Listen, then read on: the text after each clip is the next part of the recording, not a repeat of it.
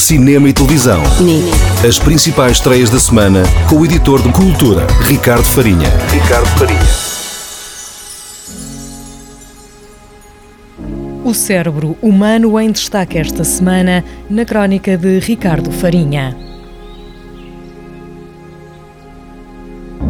Esta semana temos de destacar uma, uma exposição que vai estar na Gulbenkian, vai ser inaugurada este sábado, dia 16 de março. É uma mostra sobre o poder e, e o fascínio à volta do cérebro humano. Uh, vai ter muita informação científica e até comparações com cérebros de outros animais para percebermos uh, como é que tudo funciona.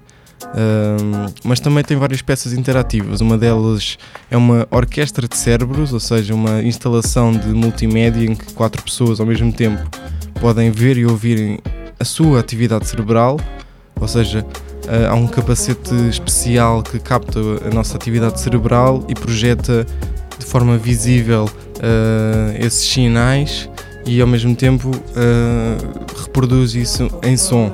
Isso é um trabalho em parceria da Fundação Carlos de Gulbenkian com o músico Rodrigo Leão. Outro dos grandes destaques chama-se Mind Bowl e é um jogo de futebol mental.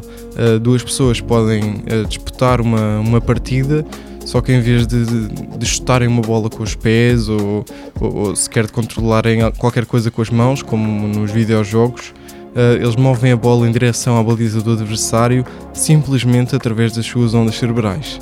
Uh, tudo isto promete muito. Uh, os bilhetes para a exposição custam 5 euros e, e a mostra será, poderá ser visitada entre as 10 e as 18 horas na galeria principal da Gulbenkian. Cinema e televisão. Nini. As principais estreias da semana com o editor de cultura, Ricardo Farinha. Ricardo Farinha.